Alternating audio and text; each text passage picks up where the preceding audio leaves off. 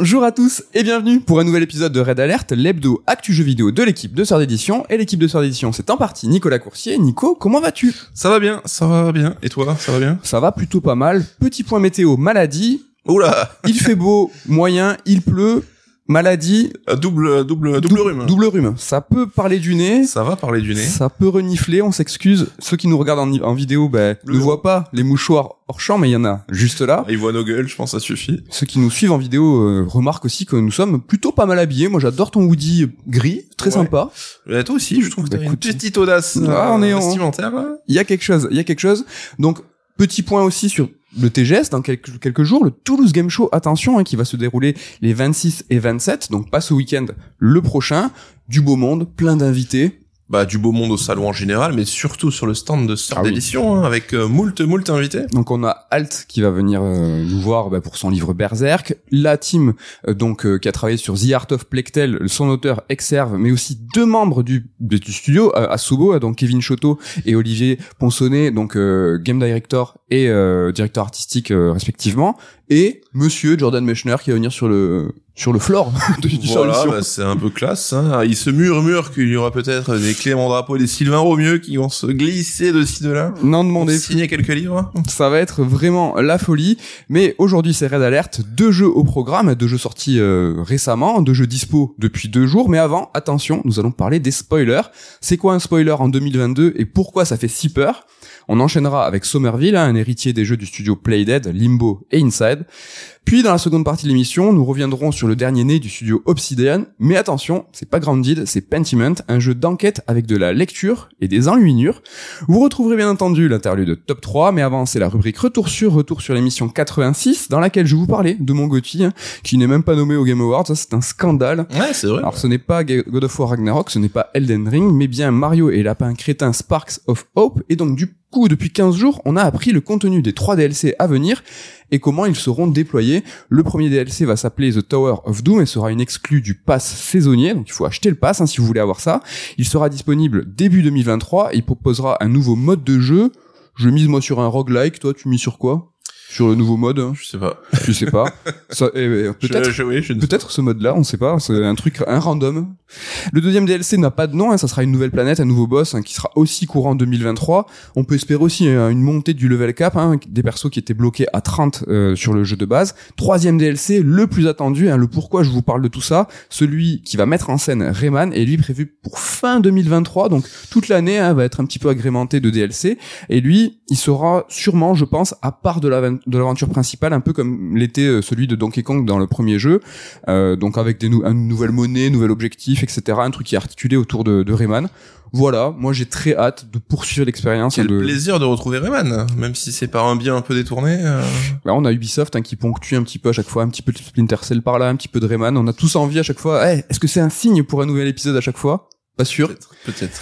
Autre retour sur retour sur l'émission de la semaine dernière qui n'était pas un Red Alert mais qui était un Sur Strike EX et qui était dédié à God of War Ragnarok. Qu'est-ce que c'est un Sur Strike EX et pourquoi God of War Ragnarok? Alors c'est une émission exceptionnelle, hein, comme son nom le laisse indiquer, et c'est où on se permet de revenir sur un jeu en détail, donc euh, allons en large, en travers, et où on s'épargne pas de spoiler autant le scénario que les mécaniques de jeu. C'est vraiment voilà, on a fini le jeu, on en parle entre nous comme si on était euh, au café du coin en train de se raconter notre expérience, et ça permet justement de bah, d'aller peut-être un peu plus loin que l'analyse un peu de base de test où justement il s'épargne de citer plein de choses par peur de spoiler les gens. Exactement, attention aux spoilers. Donc il y a quand même un préambule à cette émission où pendant deux minutes on vous dit on fait attention, on fait attention, si vous n'avez pas fait le jeu, euh, fuyez Oui. pauvre fou. Mais vous stressez pas, hein, l'émission est dispo, donc prenez le temps que vous voulez pour faire God of War. Voilà, elle sera toujours là. Quand vous avez fini, bah, l'émission sera là, et si ça vous dit, ben ce sera avec plaisir quand vous, Hmm. On vous la on vous la repostera, mais voilà. Attention aux spoilers. Les spoilers, ça tombe bien, hein, c'est l'introduction hein, de ma chronique. Un spoiler, c'est quoi? Alors déjà, il faut préciser que c'est un anglicisme hein, pour dire divulgacher. Mais bon, le mot spoiler est entré au dictionnaire en 2017, donc franchement, on peut l'utiliser sans se faire euh, moquer hein, de ceux qui sont à cheval sur le français. Alors spoiler, c'est quand on balance la fin d'un jeu, d'un film, d'une série, d'un livre à quelqu'un qui n'a pas fait, vu, lu les 10 jeux, films ou livres. Alors je parle de la fin, hein, mais on peut aussi spoiler des surprises, des révélations hein, qui ont été prévues pour nous surprendre et qui, hein, si on les connaît en amont, vont un peu amoindrir euh, le plaisir. Alors sachez que personnellement, je fais partie de ceux euh, qui se sont fait spoiler le film Sixième Sens. On est une caste comme ça, on se reconnaît. euh, Eh oui, mais tu l'as vu euh, quand? Je l'ai vu. Bah du coup, je me suis fait spoiler direct et je l'ai vu que des années après. Mais bon, on verra. euh, du coup, euh, notre rapport au spoiler. En l'occurrence, il est tout pour tout le monde différent. On a une acceptation qui est différente, ou du moins en fait, on a un seuil de tolérance hein, qui est différent et qui nous est propre. Nico, comment toi euh, tu vis le spoiler? Est-ce que tu en as peur? T'es comment vis-à-vis de ça, vis-à-vis de spoil Alors je pense que je suis pas le plus hardcore. Hein. C'est vrai que je, trouve qu'aujourd'hui on est parti dans une une phase un peu où voilà, il y a la peur du spoiler est devenue assez énorme. Je fais pas partie de ces gens qui euh, veulent rien rien rien savoir. J'aime bien justement qu'on me parle un minimum du jeu, tout ça. Mais c'est vrai qu'après, euh, ouais, tout dépend évidemment de notre de notre de ce qu'on considère comme spoiler ou pas. T'es pas un ayatollah du Non. spoiler, parce qu'il y a vraiment des gens qui en ont extrêmement peur. De plus Moi, en plus. ouais. Perso, avant de, avant de jouer à un jeu ou avant de voir un film, bah, je m'en préserve au maximum. Déjà, je lis aucune critique parce que de toute façon, quand je lis une critique d'un film ou d'un jeu que j'ai pas vu, bah, j'en retiens rien, je comprends rien, c'est nul, mais j'assimile pas en fait et j'arrive pas à comprendre ce que veut me raconter le critique. Donc, ce que je fais, bah, c'est que je vais après faire un panel de des critiques une fois que j'ai vu film ou livre. Et en fait j'essaye vraiment de pas regarder euh, les trailers de de m'en préserver le maximum quand c'est un jeu qui m'intéresse quand c'est des jeux qui m'intéressent moins ne serait-ce que pour Red Alert ou pour notre boulot chez CERD là je m'intéresse beaucoup au jeu mais j'avoue j'aime bien moi ne pas du tout me renseigner ne serait-ce que tu vois la représentation du jeu. J'aime bien de me dire ah mais comment ça va être quand on se balade? Euh, tu vois dans FF16 là dans les trailers on n'a pas encore vu la phase Mhm. la, la phase de d'exploration. Mais moi j'ai ce truc avec ces phases d'exploration où je me dis ah comment ça va être représenté? J'aime bien ne pas savoir du tout du tout Ouais, je comprends. C'est vrai que le teasing, moi, je trouve fait partie aussi de l'expérience, tu vois. Et par exemple, dans Death Stranding, le fait d'avoir vu les trailers, les différents trailers avant la sortie, ça a carrément, je trouve, fait monter le, mon envie de jouer au jeu, quoi. Ouais. Alors les spoilers ou le fait de spoiler, c'est pas tout jeune, hein, mais j'ai quand même l'impression que la crainte de ces spoilers grandit énormément. Elle grandit tellement hein, que la chose est, pri- est prise très au sérieux par ceux qui font les jeux, donc les développeurs et les éditeurs, et par ceux qui en parlent, les journalistes et les créateurs de contenu. De ce fait, on peut dire, je crois, que les spoilers sont devenus un sujet très sensible en ce moment. Et dernièrement, il y a deux jeux qui ont fait l'actu et qui ont cristallisé cette peur des spoilers. C'est God of War Ragnarok et A Requiem. Pour ces deux jeux, pas une preview, pas un test n'ont été faits, c'est un avertissement préalable hein, disant que ces contenus seraient sans aucun spo- spoiler, que ça soit sur le scénario ou que ça soit sur le gameplay. On sentait vraiment hein, que la tension était palpable et que les journalistes et créateurs de contenu se devaient d'être très très rassurants à ce sujet. Nico, est-ce que tu t'en souviens? C'était il y a 15 jours. il, y a, vraiment une tension autour de ça, quoi. Et tout le monde nous a prévenus, nous les premiers sur le Red Alert, hein, on a vraiment mis euh, beaucoup de, de warning. Ouais, tu l'as dit, l'émergence de plus en plus de cette peur du spoiler, j'imagine qu'elle est quelque part liée aux réseaux sociaux aussi, où les infos circulent vite. Mais euh, du coup, ouais, on voit que ça devient un point crucial de la communication, et même parfois trop, parce que ça crée euh, bah, des attentes, ça crée des... Ça crée, enfin, ça focalise là-dessus, alors que si on nous avait rien dit, peut-être qu'on aurait moins fait gaffe. euh. Pourquoi cette peur des spoilers grandit-elle? Tout simplement, tu m'as cramé le point suivant, et voire même plus. je sais plus, je sais plus quoi dire. non, non, mais t'inquiète. Alors pourquoi cette peur a grandi? Tu l'as un petit peu évoqué, tout simplement parce que le culte du secret bah, était moins important il y a quelques années, parce que l'information, tout simplement, circulait moins. Et la croissance des réseaux sociaux, la diffusion des spoilers, du coup, de fait, a augmenté de façon exponentielle. Alors pour illustrer ça, un exemple tout bête, hein, d'après vous, combien de temps aurait tenu le secret de la mort d'Aeris dans FF7 si le jeu était sorti en 2022 ben, tout simplement zéro, parce que il n'y avait pas spécialement de secret à l'époque. Il y avait une photo derrière la jaquette du jeu qui montrait Aeris morte, et même dans la pub à la télé, et ça de façon encore plus explicite, on voyait sur plusieurs plans la mort d'Aeris. Donc comme quoi, c'est un petit peu marrant de voir que euh, à l'époque, euh, on s'en fichait un peu. Et on va voir tout le que monde se rappelle de cette scène, ça a pas entaché euh, la séquence, quoi. Mais bref, avec cette nouvelle conjoncture, donc euh, je parle des réseaux soci- sociaux, tout ça, les spoilers sont souvent déclenchés par des événements moins marrants, par exemple des leaks d'informations, des vols, des piratages. On pense au lancement de The Last of Us 2, on pense au Nvidia Leak, hein, qui a été euh, lui magistral, qui a vraiment dévoilé des gros gros trucs, ou au piratage des données subi par Capcom en novembre 2020. Alors, les spoilers ne viennent rarement des studios ou des éditeurs hein, qui se seraient, je sais pas, risqués à une communication trop zélée, en voulant trop nous, nous en révéler. Après, il y a des soucis de fiches produits, ça, ça arrive. Hein. On se souvient des lapins crétins 1, où voilà, petite fiche produit, un petit peu en amont. Il y a les placeholders qui sont euh, bah, faits par Amazon, la Fnac. Des fois, il y, a des, il y a des leaks qui arrivent par là. Mais il y a un autre truc, et ça c'est d'usage, hein, il ne faut jamais, jamais, jamais regarder le launch trailer. Alors le launch trailer, c'est la bande-annonce qui est balancée le jour de la sortie et qui va donner en fait une dernière impulsion, qui va essayer de convaincre les derniers joueurs, ceux qui n'ont pas encore basculé, tu les regardes toi les launch trailers et est-ce qu'il faut s'en méfier? Bah oui, depuis que je me suis fait éclater une fois, j'ai arrêté de les regarder. C'était quoi? Je sais plus ce que c'était. euh, ça date un petit peu, mais c'est vrai que c'est devenu l'outil de com en mode vas-y, on donne tout. C'est la dernière chance. Voilà, si toi tu nous t'es pas intéressé par notre jeu, bah là on va tellement te montrer de trucs que peut-être ça va te brancher quoi. Enfin, dernier élément, les magasins spécialisés hein, qui ne respectent plus du tout la street date. Donc la street date, c'est la date de mise en vente établie par les éditeurs. Alors il y a énormément de joueurs qui se procurent ainsi les titres en avance et vont s'amuser par la suite à spoiler sur les réseaux. Alors pour les magasins, les street dates, c'est un sujet qui est complexe. hein. J'ai fait des gros raccourcis, mais c'est quand même un facteur important hein, qui fait pas mal parler de lui en ce moment, avec en réponse hein, le désir des éditeurs de, de se passer du retail. Le retail, c'est la vente en magasin, pour favoriser bah, le dématérialisé, ce qui va favoriser aussi hein, la marge des éditeurs. Il faut euh, pas se leurrer, comme on dit. Alors tous ces éléments hein, qu'on vient de voir mis bout à bout peuvent expliquer un petit peu cette montée des spoilers, cette crainte. On va voir un petit peu maintenant chaque euh, chaque hum, segment, en fait chaque partie, comment ils gèrent ça. On va voir côté presse comment ça se fait, comment ça se passe. En fait, les journalistes, bah, ils suivent le mouvement et ils préservent les joueurs. Mais ça aussi, bah, c'est pas tout à fait récent. On pense au test de Metal Gear Solid 2 hein, de Julien Chiez à l'époque du magazine Joypad, où en fait il y avait eu aucune photo euh, de de Big Shell, de Raiden. Il s'était contenté du tanker, de Snake, avait réussi à parler du gameplay, mais en se contentant bah, du prélude, de la démo presque. Mhm. C'était euh, franchement assez osé. On peut aussi citer la critique de The Last of Us de Last of Us 1 sur Gamecult, alors une époque euh, où les réseaux sociaux étaient quand même importants, on parle de 2013, mais qui mentionne dès le troisième paragraphe les spoilers et ne dit absolument rien du prologue.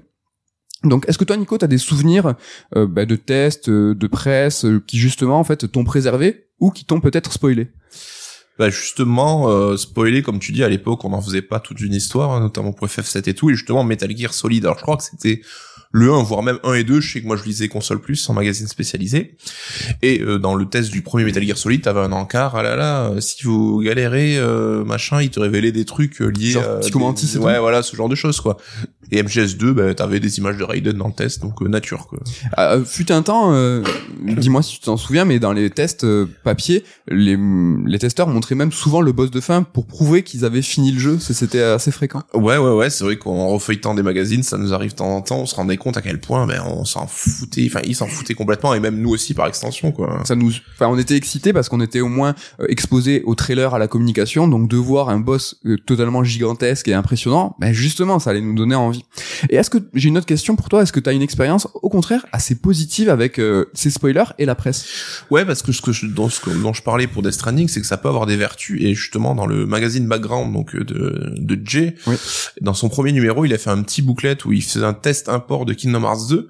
Alors moi, j'étais pas du tout intéressé par la série des Kingdom Hearts, et donc j'ai lu son test, notamment la partie spoiler, où il dévoilait un petit peu de tout ce qui sous-tendait la mythologie de la saga, et j'ai trouvé ça super cool, ça m'a donné envie en fait, et du coup, je me suis mis à faire le jeu euh, derrière, et après voilà, j'ai refait le premier épisode et j'ai continué la série, donc euh, vraiment c'est ce côté spoil qui m'a donné envie de m'y mettre et qui a fait que j'ai découvert la série quoi. Sans ça, tu te serais pas mis. Ok, donc on va voir maintenant côté, ça c'était côté presse, on va voir côté éditeur et développeur. Là, on note un changement d'attitude vis-à-vis de cette crainte des spoilers. Mais déjà, ces changements, ils interviennent pas spécialement sur les prérogatives données aux testeurs. Alors, on appelle ça les guidelines. C'est ce qu'on a le droit de dire ou de pas dire dans une critique réalisée par un jeu qui est fourni par l'éditeur en avance. hein. Si tu vas t'acheter ton jeu tout seul à, à République en avance, là pour le coup, t'as le droit. Ça, ça a toujours existé. Non, la différence, elle se fait plus dans la communication, dans la communication publique, celle adressée aux joueurs, mais dans la communication qui est hors jeu hors trailer. Si on reprend nos deux exemples d'actu, euh, God of War Ragnarok et Plectel Requiem, que ça soit Sony ou Focus, les deux éditeurs ont fait des communiqués concernant les spoilers. Précision, hein, dans les deux cas, c'était à la suite de leaks potentiels. Pour ce qui est des studios, Santa Monica et Asobo, ils ont aussi pris la parole pour bien nous prévenir qu'il fallait faire attention aux spoilers, mais aussi et surtout qu'il ne fallait pas spoiler. En gros, euh, les joueurs, s'il vous plaît, soyez civilisés. En plus de ça, on a pu lire des interventions directement des membres des studios, ça c'est un petit peu plus remarquable, Cory Barlog, hein, le, game, le creative director des deux derniers God of War, ou Olivier de Rivière, le compositeur des jeux, de Plectel, tous les deux ont plusieurs fois dit, pris la parole sur Twitter pour dire ne spoilez pas, ne spoilez pas, s'il vous plaît, ne spoilez pas. C'est un petit peu plus rare, ça, de voir vraiment les, les créatifs euh, prendre la parole. Un autre exemple, dans la communication de God of War 2, et qui s'est poursuivi après la sortie du jeu. Donc là, il y a ces quelques jours, il y a eu des, des vidéos making of, des coulisses donc, qui ont été dévoilées. Et en fait, quand le compte officiel de Sony a posté ces vidéos, ils ont pris le temps de encore dire attention aux spoilers. Alors, ok, je comprends la démarche, mais je pense qu'il faut aussi un petit peu responsabiliser les joueurs. Dans une vidéo qui dévoile les coulisses, je pense qu'on peut s'attendre un peu à être spoilé. Qui regarde le making-of d'un film avant même d'avoir vu le film et après va râler en disant qu'il s'est fait spoiler? Franchement, personne. Et voilà, je pense qu'il faut un petit peu prendre la mesure et ne pas aller trop loin dans ce délire-là. Qu'est-ce que t'en penses de ça? J'ai un exemple un petit peu aussi extrême qui va peut-être te, parler. Quand on entend des streamers dire qu'il y a des joueurs qui viennent les voir en leur disant que ils, ils ont spoilé des joueurs, je trouve que c'est aberrant. Enfin, tu regardes un stream d'un joueur, d'un streamer qui joue au jeu, évidemment que tu vas voir le jeu se dérouler. Ouais, il y a une hypocrisie de certains là-dessus, des joueurs, euh, à n'en pas douter, c'est que euh, si tu veux vraiment te préserver d'un jeu et ne rien savoir, ben tu ne lis pas les tests, tu ne regardes pas de vidéos euh, de présentation du jeu. Ça, Du moment que tu, tu vas là-dedans, tu joues le jeu et tu acceptes d'avoir au moins un minimum d'informations. Et c'est un peu, alors je sais pas si tu vas développer là-dessus, mais c'est un peu twisté, je trouve, le rapport à- au test justement qui est là pour te présenter un jeu. Et pour God of War, on en parle un petit peu dans le, le Sur Strike X. Il y a plein de tests qui disent ah ben en fait je vous parle des mécaniques du premier épisode qui sont qu'on retrouve dans la suite. Et tout ce que le jeu apporte en plus comme nouveauté, ben je peux pas vous en parler parce que ça serait spoilé. Et du coup, on se retrouve avec un test complètement tronqué. Parce que du point de vue du mec qui reçoit la critique, il se dit ah ben en fait c'est juste la même chose que le 1. Alors que il y a eu plein de choses qui ont été ajoutées.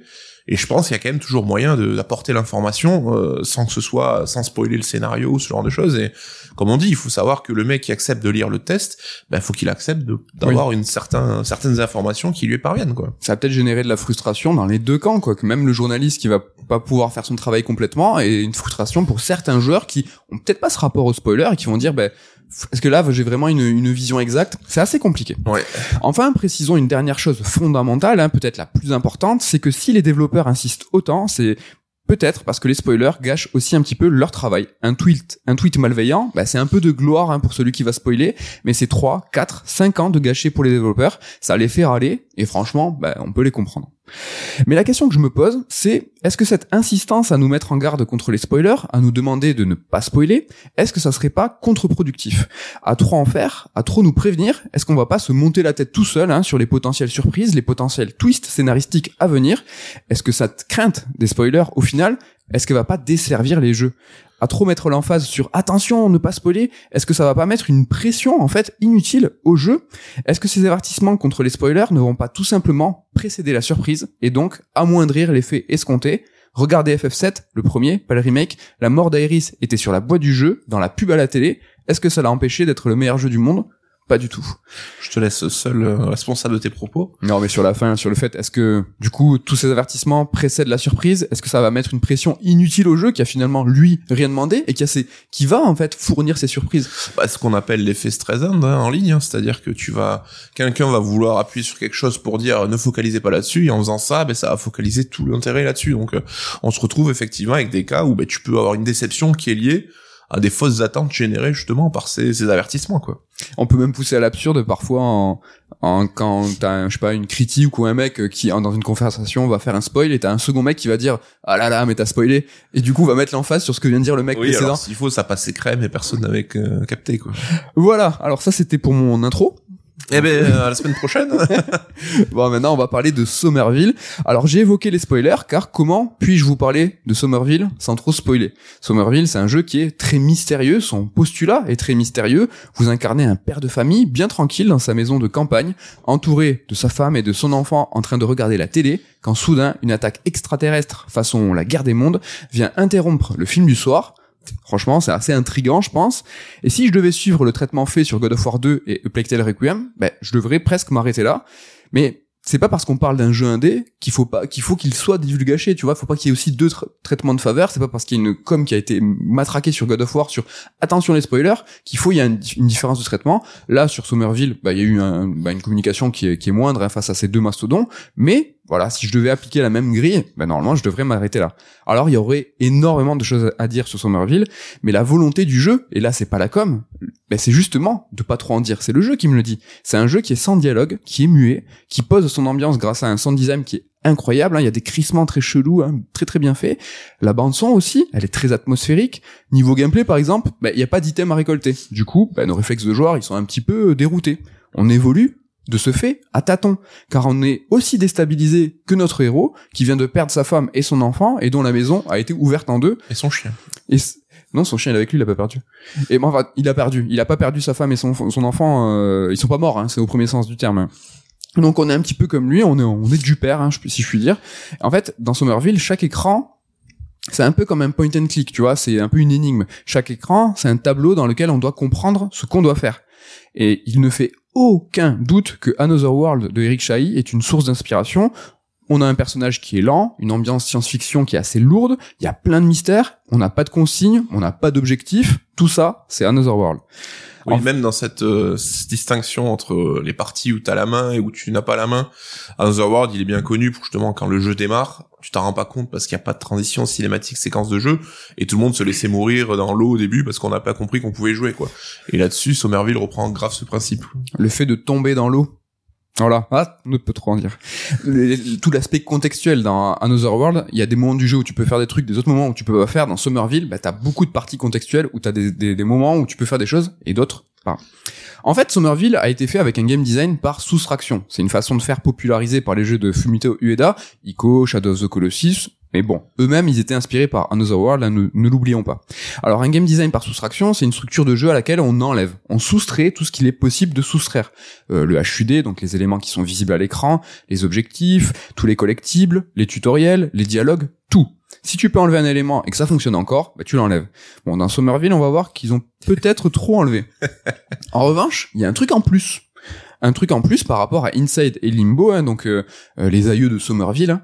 Alors, j'ai pas précisé, mais Dinopathy, le cofondateur de Playdead, euh, donc Inside et Limbo, ben, c'est à présent le cofondateur de Jumpship, le studio derrière Somerville. Mais Dinopathy, c'est un petit peu la figure de proue. C'est le réalisateur et le scénariste du jeu, c'est pas lui, c'est Chris Olsen, euh, l'autre cofondateur du studio euh, Jumpship.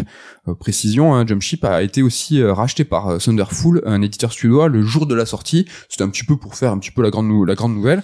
Alors, Somerville, c'est à la base un projet de 2014 hein, quand même de Chris Olsen, et ce Chris Olsen, ben, il vient pas du jeu vidéo, il vient du cinéma d'animation. Et Somerville, c'est son idée à lui. Mais c'est une idée qui a été portée par le CV de Dinopathie. Et là, on va voir que l'inexpérience dans le jeu vidéo de Chris Olsen ben, va un petit, petit peu se voir. Alors donc je reprends sur ce truc en plus, hein, je reviens. Le truc en plus, c'est la profondeur. Il y a une nouvelle dimension qui a été apportée par rapport à Limbo Inside. En fait, dans Somerville, tu peux à présent t'enfoncer dans les panoramas. Ça apporte de la diversité par rapport au jeu de Playdead qui restait eux un petit peu sur un plan en deux dimensions, mais ça apporte aussi un petit peu de la confusion. Avec l'affiliation euh, avec Inside et Limbo, Somerville, il y a un autre truc, c'est qu'il joue avec la physique du personnage principal, la physique des objets qu'on peut attraper. Le gros souci, c'est qu'on galère à contrôler son personnage. C'est un personnage qui est un petit peu dégingandé, et pire, bah, on comprend pas trop avec quoi on peut interagir, avec quelle, sur quelle plateforme on peut monter, et ça, plus la nouvelle dimension, le truc que j'ai ajouté, la profondeur donc, bah, fait que parfois, bah, on sait pas quoi faire. Mais non pas parce qu'on comprend pas l'énigme, mais parce qu'on ne comprend pas avec quoi on peut interagir. Et ce genre de situation, c'est assez frustrant. Nico, est-ce que tu l'as vécu ça sur ah, est-ce que je peux interagir avec ça? Qu'est-ce que je dois faire? Je l'ai vécu dès les premières minutes de jeu en fait, dès le premier écran où on te lâche en fait. Euh, chaque jeu pour expliquer ses mécanismes te fait d'abord un exemple type qui est facile à comprendre et à appréhender. Donc là, première fois interaction, on te met un bouton A, tu peux interagir, ok, mais t'as rien qui va distinguer les objets qui peuvent être compatibles ou pas. Alors certains ont une petite teinte jaune, tu vois, pour avoir ce côté, si c'est jaune, c'est interactif. Mais le problème, c'est que c'est pas vrai à chaque fois, et tout ce qui est jaune n'est pas interactif non plus. Donc euh, dès le début, en fait, ouais, tu, tu comprends pas forcément avec quoi tu peux interagir, et je me retrouvais à tâtonner dès le début, en fait. Et c'est vrai que ça te met dans des dispositions pas idéales pour la suite, quoi. Il y a aussi tout un délire avec le changement de la matière, hein, qui est en rapport au sound design que j'évoquais tout à l'heure, et à la mécanique principale du jeu qui vous permettra de liquéfier ou solidifier des choses. Mais bon, j'en dis pas plus, attention aux spoilers, hein, tout ça. Mais ce qui est lié à ce changement de matière va aussi contribuer bah, au flou artistique un petit peu global, un flou artistique qui va vraiment s'accélérer hein, dans le dernier tiers du jeu, un jeu qui fait environ 4 heures. Mais d'ailleurs, est-ce que donner la durée de vie d'un jeu, c'est un spoil? Non, pour de vrai. Est-ce que tu- peut-être qu'il y avait des joueurs qui vont dire, eh, attendez, je, je, je sais pas, tu vois, c'est, c'est dur à mettre. tu Ouais, vois, le- je suis dans l'absolu, je suis d'accord, mais c'est vrai que c'est une donnée qui est devenue au contraire maintenant très demandée, Ouais. prisée. euh. Alors, la première partie de l'aventure est plus articulée autour du gameplay, alors que le dernier tiers est un petit peu plus articulé, un peu plus centré autour de l'histoire. Perso, déjà les déséquilibres, ça me dérange un petit peu. Je suis pas trop fan, mais ce qui m'a le plus chagriné, c'est que cette seconde partie, c'est la bascule artistico-artistique. Alors, j'ai rien contre les métaphores, euh, les fins symboliques, le très figuratif, mais ici, pour moi, c'est trop. Euh, je suis pas trop de l'école Kentucky euh, Route Zero, si vous voulez, euh, voyez ce que je veux dire. Le lynchien, c'est pas trop ma cam, mais je peux tout à fait comprendre que vous puissiez adorer, qu'on adore. Nico, d'ailleurs, toi, sans trop en dire intention, spoiler, est-ce que la fin, tu l'as appréciée? Est-ce que t'as, est-ce que tu as vécu cette bascule? Euh, c'est vrai qu'à un moment ça s'emballe un petit peu plus, hein, où le début on reste un peu plus dans essayer de voir ce qui se passe, euh, quel, quel, est l'état du monde et tout. Euh, ça reste quand même un contexte SF euh, qui moi je trouve presque tire même vers le nanar à un moment, donc c'est vrai que. Ah, intéressant. Mais c'est toujours pareil, c'est que j'ai rien contre les, les fins un peu ouvertes ou les, les éléments d'histoire un peu mystérieux, mais euh, l'appréciation est liée à l'appréciation du genre lui-même en fait. C'est-à-dire je serais beaucoup plus client d'un jeu que j'apprécie, d'avoir envie de creuser, de comprendre ce qui se passe, alors qu'un jeu qui me laisse un peu euh, sur le côté, bah sa fin, je vais pas avoir envie de m'investir dedans. Quoi. Ah, donc là, ça t'a pas beaucoup plus engagé à creuser. euh, ça t'a, ça t'est passé au-dessus, euh, tout ça. euh. Ouais, ouais, ouais. euh, Mais le jeu, lui, t'es pas passé au-dessus, quoi. Il t'a bien traversé. Alors, ce qui serait intéressant, c'est justement d'en parler, d'en discuter, de théoriser sur cette fin. Mais ça, bah, dans le cadre d'une critique un petit peu formelle, on peut pas, rappelez-vous, attention aux spoilers. Néanmoins, ce qu'on peut affirmer, c'est que la, compara- la comparaison, pardon, avec Limbo et Inside est à mon sens légitime, bah, de par le genre du jeu et les ambitions du jeu. D'ailleurs, ça déprime complètement Chris Olsen, hein, le créateur. Il déteste cette comparaison, ça le fatigue, et je peux le comprendre. Ouais. Mais Il clairement- y a quand même des clins d'œil, je trouve. euh, Ouais. Enfin, il y a quand même des- deux clins d'œil pour chacun des jeux, je trouve, qui montrent quand même une filiation euh, minimale, quoi. Bien sûr. Après, il peut pas s'en cacher, mais ça l'énerve. Et je peux le comprendre parce que Somerville ben, ne boxe pas dans la même catégorie que Limbo et Inside. Tout ce qui ca- caractérise Somerville, tout ce qui devrait normalement lui donner son identité, ben, à mon sens, ne fonctionne pas. Les énigmes, la narration, à mon sens, ça marche pas. Et pire, c'est que rien n'est signifiant. Là où avec un simple geste de caméra, Inside nous en disait beaucoup. Somerville est beau. Franchement, la direction artistique est top. Les plans de caméra sont franchement très esthé- esthétiques, mais ils ne sont que esthétiques. Ils ne portent que peu de sens. Les références convoquées par Somerville étaient peut-être en fait trop grandes, les ambitions étaient peut-être trop élevées, tout comme nos attentes, mais au final, si je devais résumer en un seul mot mon expérience avec Somerville, et donc éviter de vous spoiler, je dirais qu'il est inachevé. Nico, toi, en un mot, si tu devais le choisir, tu dirais quoi? Tu peux même en ajouter plein des mots après si tu veux. Euh, je dirais frustrant, moi. Ah ouais? Parce que euh, c'est un jeu que j'attendais beaucoup. Le cinématique platformer, c'est un genre que j'apprécie particulièrement. Et euh, de ce qu'on avait vu, c'est vrai qu'il y avait ce, ce CV Dinopathie qui faisait une liaison indirecte avec euh, Inside et Limbo, deux jeux que j'apprécie. Et euh, en fait, ça a été une cata dès le début parce que, comme tu l'as expliqué, en fait, c'est que c'est un mauvais jeu vidéo dans le sens où euh, il n'arrive pas à restituer la grammaire classique du jeu vidéo, c'est-à-dire te faire comprendre ce avec quoi tu peux interagir, ce qui t'affecte, ce qui ne t'affecte pas, enfin à te donner en fait tous les signaux que le joueur est censé recevoir et appréhender pour pouvoir avancer quoi. Et en plus de cette de tout ça, moi j'ai eu des problèmes avec des nombreux bugs. Donc le côté inachevé, t'es plutôt ok avec le mot que j'ai donné? C'est un truc qui est... Est-ce que tu penses Je- que c'est pas fini, mais est-ce que ça a pas été assez playtesté? Après oui, enfin pour moi ça paraît évident que le jeu il a pas été playtesté correctement parce que comme je disais, s'ils avaient vu ma partie dès le début, ils auraient repoussé le jeu de six mois parce que dès les premiers écrans, je trouve qu'il y a des problèmes pour comprendre ce qu'il faut faire, où il faut aller, avec quoi il faut interagir. Et le côté inachevé aussi, c'est le côté technique avec ces bugs là sur 4 heures de jeu, donc c'est pas très très long. hein. Moi j'ai eu 6 ou 7 bugs où je devais relancer ma save en fait parce que j'étais bloqué dans le décor ou quoi. Donc des bugs euh, bloquants, il y a différents niveaux de bugs, Ouais. et celui-là c'est le pire. Et dès le début, des 20 minutes de jeu, hein, des premiers écrans, en fait, euh, je commence à galérer sur une énigme. Alors les cinématiques platformers, on sait que parfois tu dois réfléchir un peu pour progresser. Et au bout de 20 minutes, je me dis putain c'est quand même bizarre et tout, je comprends vraiment pas. Je relance ma save et en fait la situation s'était bloquée immédiatement parce que il y avait eu un, un bug dans le script de, de- de- du jeu. Et quand tu démarres comme ça, évidemment, moi ça m'a mis dans des dispositions qui étaient pas faites du tout pour apprécier le jeu. T'étais un peu tendu. Et euh, c'est un conseil que je vous donne, vraiment, si vous bloquez plus de 3 minutes sur le jeu, relancez votre save, c'est peut-être qu'il y a un problème technique. Et tu peux pas apprécier un jeu dans ces conditions-là, c'est juste pas possible. Et euh, même, tu parlais des angles de caméra et tout, le côté cinématographique, le jeu a une esthétique cool, il est joli et tout, mais quand tes plans de caméra, ils ont, ils font fi de la lisibilité, de la maniabilité juste pour faire quelque chose de joli, c'est que t'as pas envie de faire un bon jeu vidéo quoi donc euh, enfin moi pour moi c'est vraiment au-delà d'être une grosse déception c'est que c'est un mauvais jeu vidéo en tant que tel quoi Ok.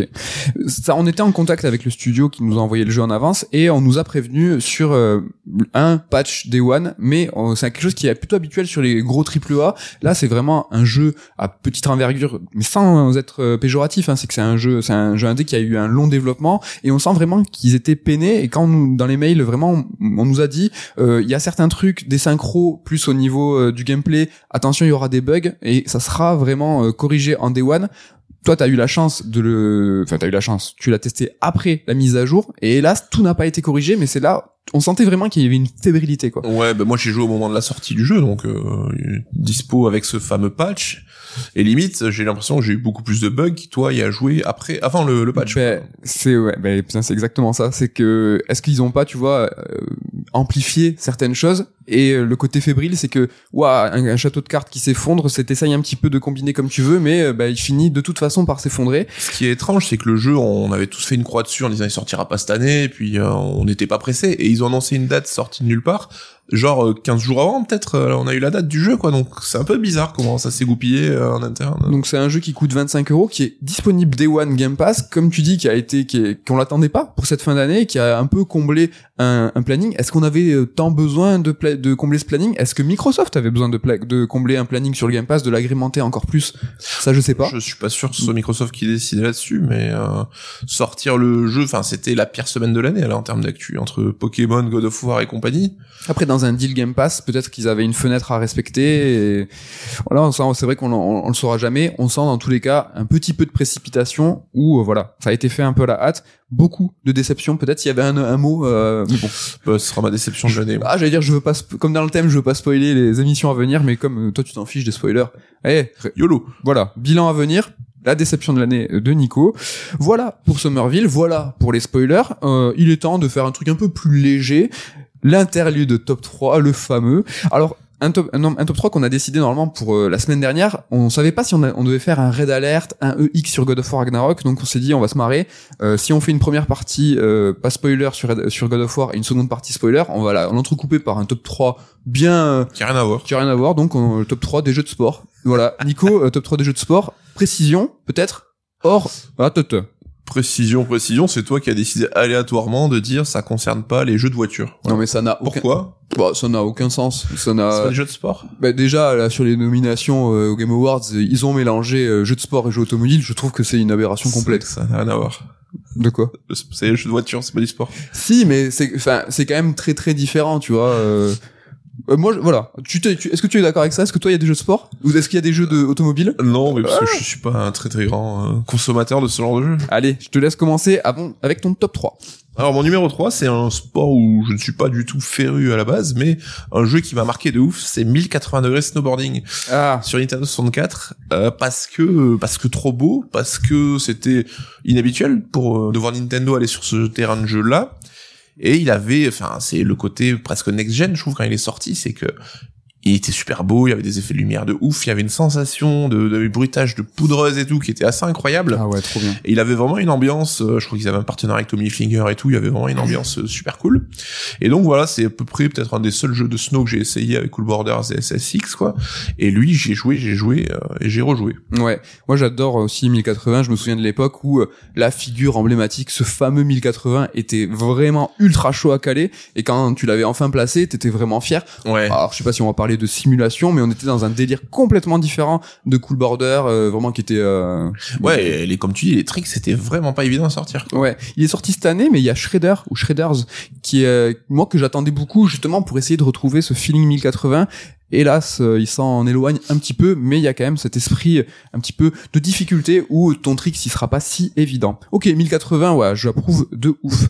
En ce qui me concerne, le top 3, euh, pour ma part, c'est Fight Night Champion, un jeu qui est sorti en 2011, et c'est l'un des premiers jeux de sport hein, à avoir inclus un mode solo avec un vrai scénario, et ça je trouve que c'est assez remarquable parce que ça a fait des petits, hein, par la suite. On se souvient du mode euh, Spike Lee, hein, où euh, bah, le réalisateur new-yorkais avait lui voilà dirigé le mode scénario de NBA 2K16, donc c'est quand même une sacrée bah, une sacrée impulsion hein, pour euh, l'ensemble des jeux de sport et même Fight Night au global hein, le premier date de 2004 c'est aussi la maniabilité au stick Mm. tu vois qui a influencé tous les jeux Electronic Arts euh, au global avec en skate euh, en skate en tête skate et même influencé bah, le reste de l'industrie avec les Touquets qui se sont après aussi euh, pliés à cette maniabilité au stick très simu Mm. Euh, c'est quand même quelque chose euh, je trouve que Fight Night Champion dernier bah, en date Fight Night a une, une licence qu'on attend C'est celui sur 3.6 euh, et Ouais. PS3, mais il était beau de ouf en plus. il est, ah, mais les Fight Night au Euh, global étaient méga beaux T'avais les séquences où tu devais soigner le boxeur entre chaque euh, round et Ouais. tu voyais le visage en gros plan et tout. Enfin, c'était bluffant quoi. bah, tu peux comprendre, euh, ne serait-ce que par le, bah, le, le scope du jeu, t'as t'as pas, t'as même pas à, à- à modéliser les pieds, quoi. C'est que t'as vraiment un gros gros zoom sur les joueurs, et, enfin sur les joueurs, sur les combattants, et c'était vraiment un jeu, moi, que j'ai adoré. Voilà pour mon top 3, Fight Night Champion. Ton top 2 Euh, mon top 2, un des jeux que j'ai le plus poncé, c'est Mario Tennis 64. Euh, je j'ai fait un peu de tennis dans ma jeunesse. Ouais, tu- pas tu- donc euh, voilà. Alors j'avais jamais, enfin je je sais pas non plus euh, bloqué sur la série. C'est le seul jeu, je crois, de la saga que j'ai vraiment poncé. Mais j'avais fait toutes les coupes de tous les persos, même en simple, en double et tout. J'ai dû passer un nombre d'heures incroyable sur ce jeu. On a, que on a pas mal joué en multi. hein, voilà. c'est c'est un jeu Nintendo, c'est que t'as deux boutons et c'est voilà en, combi- en combinant les boutons et le stick, le mouvement du stick, tu peux faire un nombre incroyable de coups, de mouvements et tout. Et je trouve qu'il était euh, il était ouf quoi. Et la série, je crois, jamais su se relancer de derrière. À chaque fois, ils essaient de rajouter des gimmicks pour trouver quelque chose de nouveau. C'était jamais super convaincant. Et maintenant, ils se remettent même à faire un mode classique dans les derniers épisodes où tu joues avec le gameplay en gros 64, Ouais. sans fioriture, sans gadget, sans rien. Mm. Et ça reste ultra efficace quoi. Ouais, 2000% d'accord avec toi, j'ai adoré cet épisode. Et comme tu dis, euh, par la suite, ils sont allés trop loin en surcouche pour agrémenter. Normal, hein, tu vas pas continuer à faire le Ouais, même jeu ouais. incessamment. Et euh, ouais, moi j'ai jamais euh, trouvé ce côté vanilla, cette pureté du 64 qui était vraiment excellent. Encore une fois, je valide ton top 2, il est vraiment mortel. Alors, mon top 2 à moi, j'ai vraiment eu très très envie de mettre Virtua Tennis, Dreamcast, incroyable. J'ai moins joué aux deux, en revanche, alors que je pense qu'il est, je crois qu'il est meilleur, mais Mm. vraiment c'est le premier Virtua Tennis. Mais je reste sur un jeu Sega, je reste sur un jeu de tennis, c'est ATP Tour. Un jeu Mega Drive et vraiment celui-là je l'ai séché. Il est sorti en 94 et ça a été développé par Sims. Alors rien à voir avec les petits bonhommes d'Electronic Arts. Sims, ça veut dire Soft Development Innovation Multi Success. C'est un studio japonais et en fait, c'est les développeurs de Ninja Gaiden Master System, hein, en l'occurrence, mais bon, ils sont pas trop fait connaître. Mais ATP Tour, c'est un jeu de tennis avec du RPG déjà à l'époque, mais pas du RPG, un soupçon de RPG. C'est-à-dire que vraiment, au fil de ta campagne, tu crées ton, ton joueur, ton avatar, ton sportif, et en fait, t'avais des points, des niveaux que tu attribuais à la force, à l'équilibre et tout. C'était un espèce d'RPG, mais avant l'heure, et j'ai vraiment, j'ai adoré. Et ce feeling, du euh, à l'époque où je commençais à découvrir le, RPG, et là même le JRPG, du coup, ben, j'ai un souvenir incroyable, cette jaquette, euh, que peut-être Ken vous mettra par là, s'il la trouve en bonne qualité, j'espère. Mais ouais, j'ai un souvenir de fou, c'est pour ça que je le mets même top 2, quoi. Mais c'est marrant parce qu'on voit ton petit fil rouge ou les jeux de sport avec des scénars, c'est vrai que c'est toujours cool. Et euh, dans le justement, on parlait de Mario Tennis, il y a le Game Boy Color Camelot qui était qui Kaamelott. avait un gros mode RPG aussi. Il y a Golf Story et plus récemment qui a adopté euh, vraiment un mode story. euh, Enfin, ça rajoute toujours une dimension cool d'avoir du. Camelot, Solo, Force, Golden Sun, tout ça, des... Il savait de quoi il venait Golden. Oui, euh, On- il savait de quoi il, venait. On voit mon petit fil rouge, euh, Sega, scénario, euh, des jeux sport. On voit un petit peu ton fil rouge aussi, je crois, avec ton top 1, là. Euh, quel quel est-il?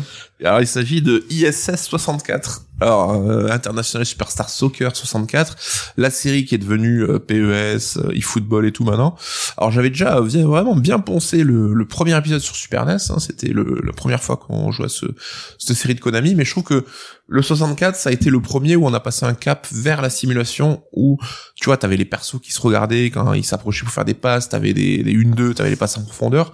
Et à mon sens, c'est vraiment le précurseur de ce qui est devenu PES et qui en a fait la série de jeux de foot euh, favorite. Enfin, nous, on a passé des heures et des heures sur PES avec ce fameux pinacle de PES 5, certainement le meilleur jeu de foot de l'histoire. Pour moi, ben, ça part de ISS 64. quoi. Oui, t'as raison.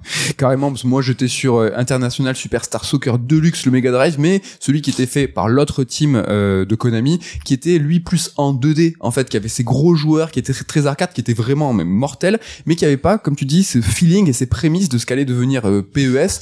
Alors euh, moi je pensais que t'allais mettre en première position PES 5, qui est mon préféré, je pense qu'il est à toi aussi, celui avec Titi euh, en couve et Drogba, qui se regarde le l'épisode le plus le plus lent, le plus simu, celui. Alors on les- à cette époque, on les a tous poncés euh, les PES, mais celui-là, moi, c'est celui que vraiment que je garde euh, dans. C'était avant que les joueurs, les cyborgs prennent le pas, où t'avais un joueur euh, qui pouvait changer le cours du match à lui tout seul. À partir de PS6, c'est devenu un peu. Alors les cyborgs, c'est du jargon à nous. Hein. Oui, oui. Les Alors c'est Adriano, Titi, euh, c'est les joueurs qui prennent ballon, euh, qui prennent le ballon, tu mets un, Tout droit, tu tires de 25 mètres, but. c'est shooter R1 en second temps, bam bam. On les appelait nous les cyborgs. C'était des beaux souvenirs et ça c'était vrai. Ils font un PES 6. Il y a, eu l'accélération après du rythme de jeu. Il nous a un peu plu, mais ce n'est pas mon top 1. J'ai triché. L'occasion d'en parler néanmoins. Mon top 1 c'est Tony Hawk Pro Skater Mhm. 1. Alors pas le 2. Je sais que le 2 est meilleur, mais mon préféré c'est le 1. C'est mon top 1.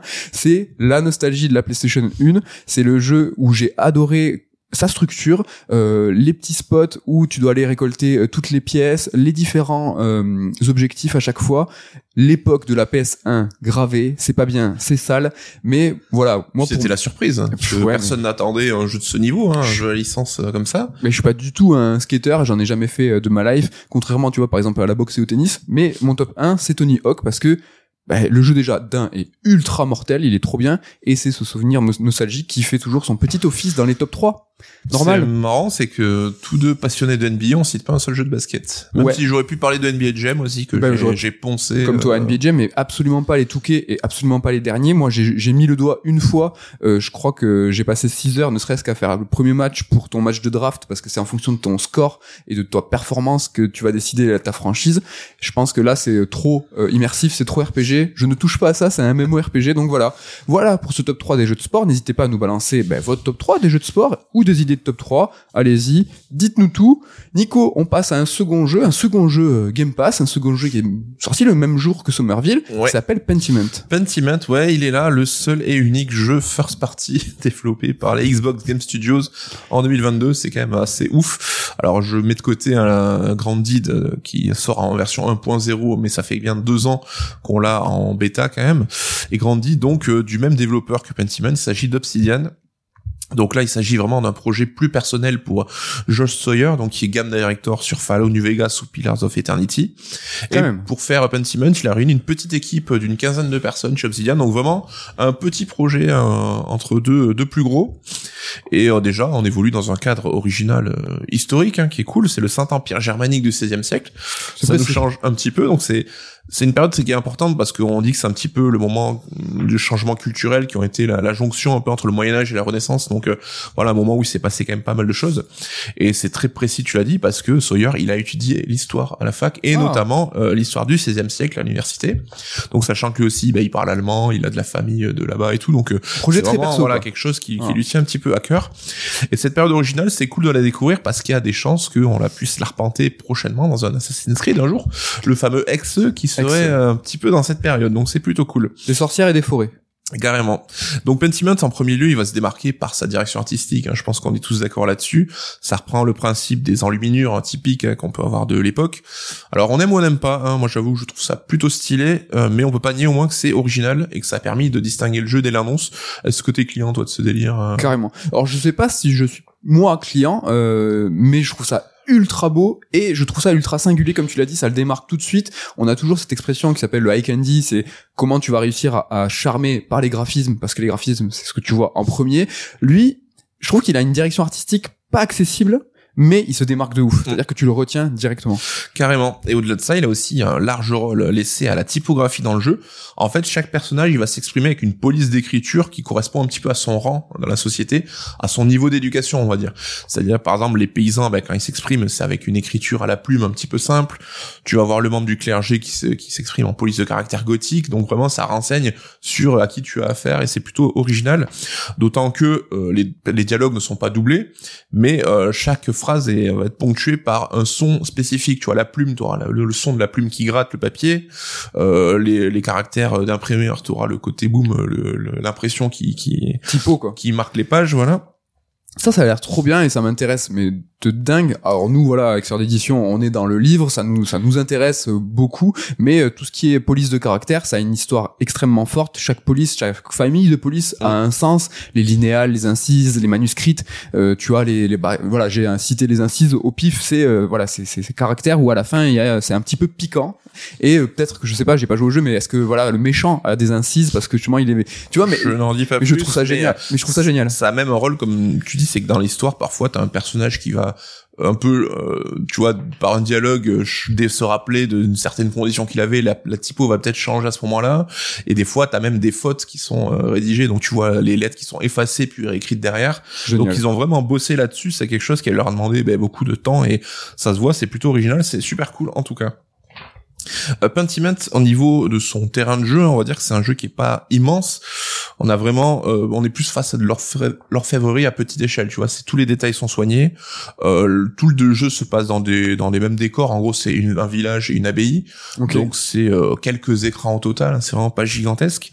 Mais euh, vraiment ce qui résume le jeu, c'est le scope réduit, tu vois, et euh, des parties pris très forts. ok Et en gros, c'est ce qu'on attend en général d'un jeu indé, donc euh, c'est vrai qu'ils ont plutôt marqué fort là-dessus. Mhm. Mais c'est un jeu indé qui a été développé avec plein de thunes et ça se voit parce qu'il est super carré, il est super propre, il est super beau.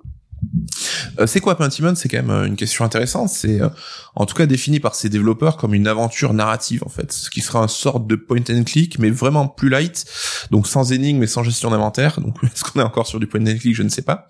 Mais ils ont cité par exemple comme source d'inspiration les jeux Oxenfree. Je sais pas si tu as fait. oui On est vraiment axé sur le dialogue et là c'est la lecture qui, qui compte parce qu'il y aura beaucoup beaucoup beaucoup de lecture à faire. sur une échelle de Disco Elysium Alors on est peut-être un petit peu en dessous, mais je dirais pas forcément beaucoup en dessous. C'est vrai Ça parle énormément ah ouais d'accord ok et euh, t'auras comme dans Disco Elysium aussi des choix à faire qui vont évidemment orienter un petit peu ben, euh, ton caractère- ton personnage et un petit peu l'histoire. Il y a un léger petit côté RPG, c'est à savoir que au début on te va demander de choisir un petit peu un background pour ton perso. Est-ce qu'il a étudié à Venise, à Paris? Est-ce que du coup il a appris telle ou telle langue, tout ça? Et tu vas pouvoir aussi déterminer quelques traits de caractère particuliers. Tu vois, est-ce que t'es plus dans la négociation? Est-ce que t'as fait un peu des connaissances en médecine, ce genre de choses? Enfin, tu peux casser la bouche à personne en revanche. c'est pas violent donc il y a C'est pas de pas- bagarre euh, machin. Et en fonction de ces choix ça va débloquer évidemment des options euh, dans les réponses par exemple que tu pourras faire aux gens. Et dans tes attributs et tes compétences perso à savoir par exemple moi j'avais pris un mec qui était un petit peu versé dans l'art de la médecine et à un moment donc on m'a proposé d'assister à une autopsie parce que j'avais les compétences pour pouvoir euh, être euh, pertinent sur ce genre de choses donc c'est Ok. un pan de l'histoire qui était exclusif à ce choix de, Ah, de ok. compétences c'est des pans entiers c'est pas par exemple t'as- c'est eu des scènes en fait hein. mais c'est pas parce qu'il y a des jeux souvent c'est plus des lignes de dialogue qui vont nous être proposées dans le différents choix là c'est carrément c'est les deux. T'as des lignes de dialogue spécifiques et t'auras certaines scénettes euh, en plus. Ok. Donc euh, faut faire quand même attention parce que le début est pas du tout engageant, c'est vrai qu'on parle souvent des onboarding des jeux. ouais. Ici dès le début c'est très bavard, t'as pas de musique, ça c'est quand même un défaut global du jeu, c'est que t'as peu de musique. Et du coup tu te retrouves avec une ambiance un petit peu flottante où t'entends juste un peu le, le son des oiseaux qui, qui piaillent. Ok. Et voilà donc ça se met un peu de temps à se mettre en place euh, Dans parce une faut euh, une ambiance de lecture quoi. Voilà, mais il faut attendre quand même euh, peut-être une heure et demie avant que voilà, il y a un, un meurtre qui arrive. Et il y a une enquête qui démarre et c'est là où ça rend le truc un petit peu plus sexy. Parce que là aussi Sawyer le dev donc il, il revendique l'inspiration du roman euh, Le nom de la rose d'Umberto Eco. Donc, euh, qui a découvert dans sa jeunesse et qui l'a passionné. Il y a aussi un bon film de Jean-Jacques Hano sur le sujet. Mm.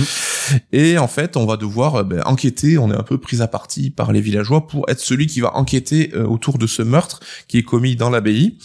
Et voilà, on va devoir discuter un petit peu avec tout le monde et au fil des discussions, tu vas découvrir un petit peu les vilains secrets de chacun des habitants et certains de ces secrets vont apparaître comme des mobiles potentiels pour expliquer bah, le meurtre et faire de tout, faire, faire de ces gens-là des suspects. Et avec ces indices qui s'accumulent, en fait, tu vas te forger tes propres convictions en disant, bah lui, je pense qu'il est plutôt innocent, lui, je pense qu'il est un peu louche. Et finalement, ça sera à toi bah, de désigner le coupable. Et on te dira jamais si c'est vrai ou, enfin, si c'est le bon que tu choisis, en fait. C'est que tu choisis quelqu'un, bah, cette personne-là est déclarée coupable. Et un peu à la manière de Et Noir, en fait, c'est que tu portes la responsabilité de ton choix. On te dit pas, ouais, bravo, t'as trouvé et tout. C'est que tu auras toujours un doute qui va, qui va, qui va subsister mais jusqu'à quand? Jusqu'à tout le temps.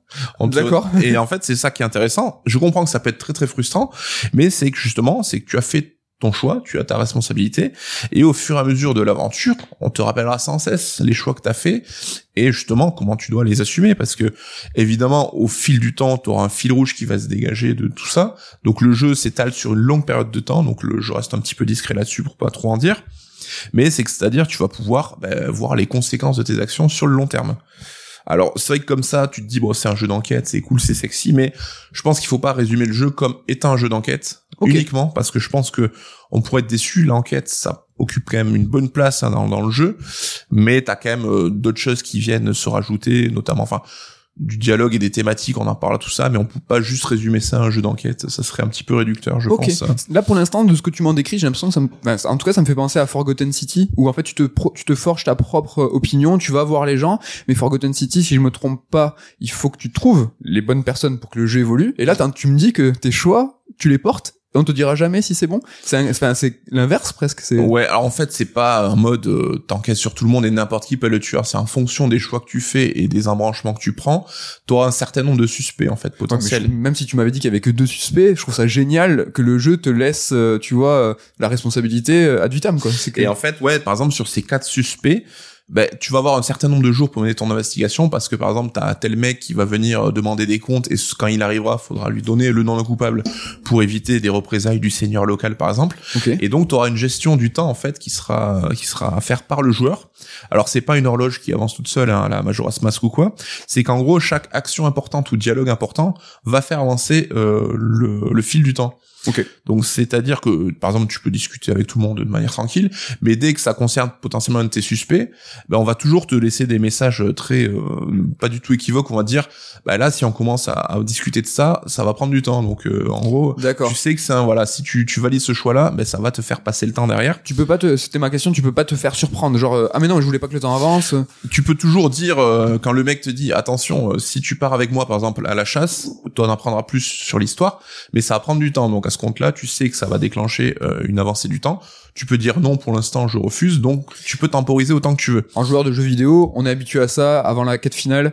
Est-ce que tu es bien prêt pour euh, pour aller tuer le boss Mais en fait, c'est dit de manière, bon, quand même dans le contexte, hein, c'est toujours intéressant, mais c'est plutôt, euh, c'est plutôt un truc à prendre en compte. Et ce qui est rigolo, c'est que tous les midis, donc tu devras euh, aller squatter chez quelqu'un pour bouffer, parce que ton mec c'est un gros squatter.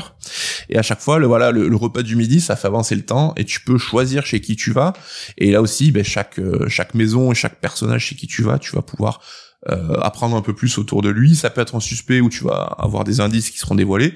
Ça peut être juste un habitant du village qui va te renseigner sur sa vie euh, quotidienne et tout. Et donc, il faut quand même faire des choix parce que toutes les pistes que tu pourras suivre, bah, tu pourras pas toutes les, les découvrir en fait avec ce temps qui avance. Donc, euh, si t'as quatre ou cinq suspects et que t'as un indice pour chacun, tu vas déjà devoir privilégier tel ou tel qui te paraissent plus louche parce que t'auras pas le temps de suivre un petit peu les fils rouges de chacun des, des suspects.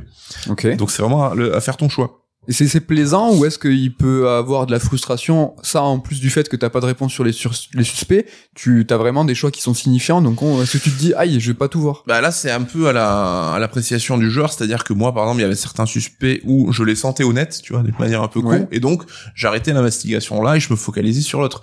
Donc tu vois, c'est vraiment à toi d'arbitrer là-dessus, et c'est vraiment euh, tes choix et ton appréciation des choses qui va compter. T'es un Batman du cœur, toi. Il t'a pris par les sentiments.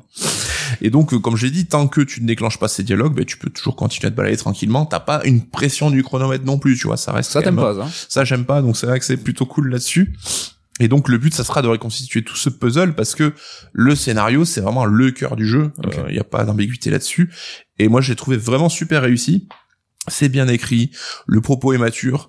Alors il y a, ça s'autorise quand même un petit peu d'humour de temps en temps, mais ça reste quand même un jeu très sérieux. C'est vrai Il faut le savoir. Et moi j'ai Card Shark en tête parce que je trouve qu'un petit peu la direction artistique ressemble et Card Shark c'est le jeu vraiment marrant Ouais. et, et, et là quand je regardais les, les screens et tout je me suis dit ah ça va être marrant et tout Si t'enlèves le côté des jeux de cartes, carte charge, justement le côté un peu euh, jeu vidéo ludique, ça peut, ça peut, ça peut ressembler, mais euh, effectivement dans le ton, on est quelque chose sur quelque chose de très différent là-dessus, quoi.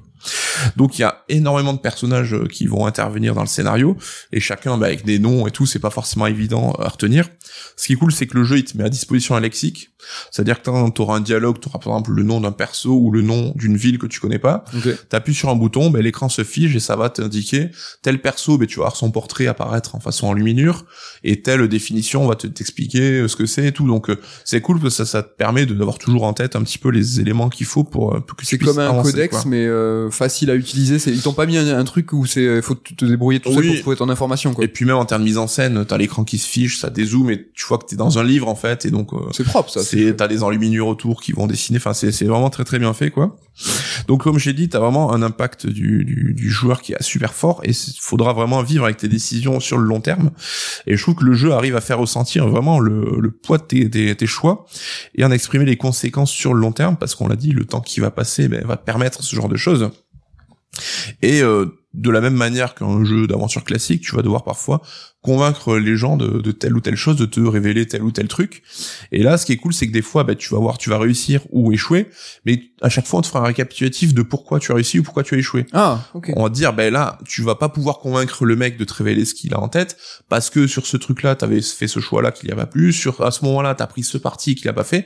Donc à chaque fois, on t'explique quand même, ça sort pas de nulle part. Donc euh, au moment où tu vois ce que ça arrive, ben tu peux plus rien faire, t'es condamné de toute façon à réussir ou échouer en fonction. Mais au moins, tu comprends pourquoi. Donc ça, je trouve ça plutôt cool. ça. Quoi. Très jeu vidéo, euh, un peu comme à la fin de Detroit, euh, de chaque chaque mission de Detroit, tu te dis bah vous avez raté cet embranchement, cet embranchement, là on te fait un petit topo sur. Ouais. C'est cool ça, j'aime bien. Et du coup, je l'ai dit, ce temps qui passe, en fait, bah, d'une manière étonnante, le jeu va arriver à générer une espèce de nostalgie bah, pour les lieux et les personnages que, que tu accompagnes. Alors que, par exemple, quand dans le jeu il se passe euh, plusieurs années entre deux périodes, pour toi il s'est passé que quelques minutes. Mais tu l'as. Mais tu vas voir, bah, le village a changé, il y a des bâtiments qui sont apparus, t'as des gens qui sont morts, t'as des enfants que tu côtoyais et qui ont grandi.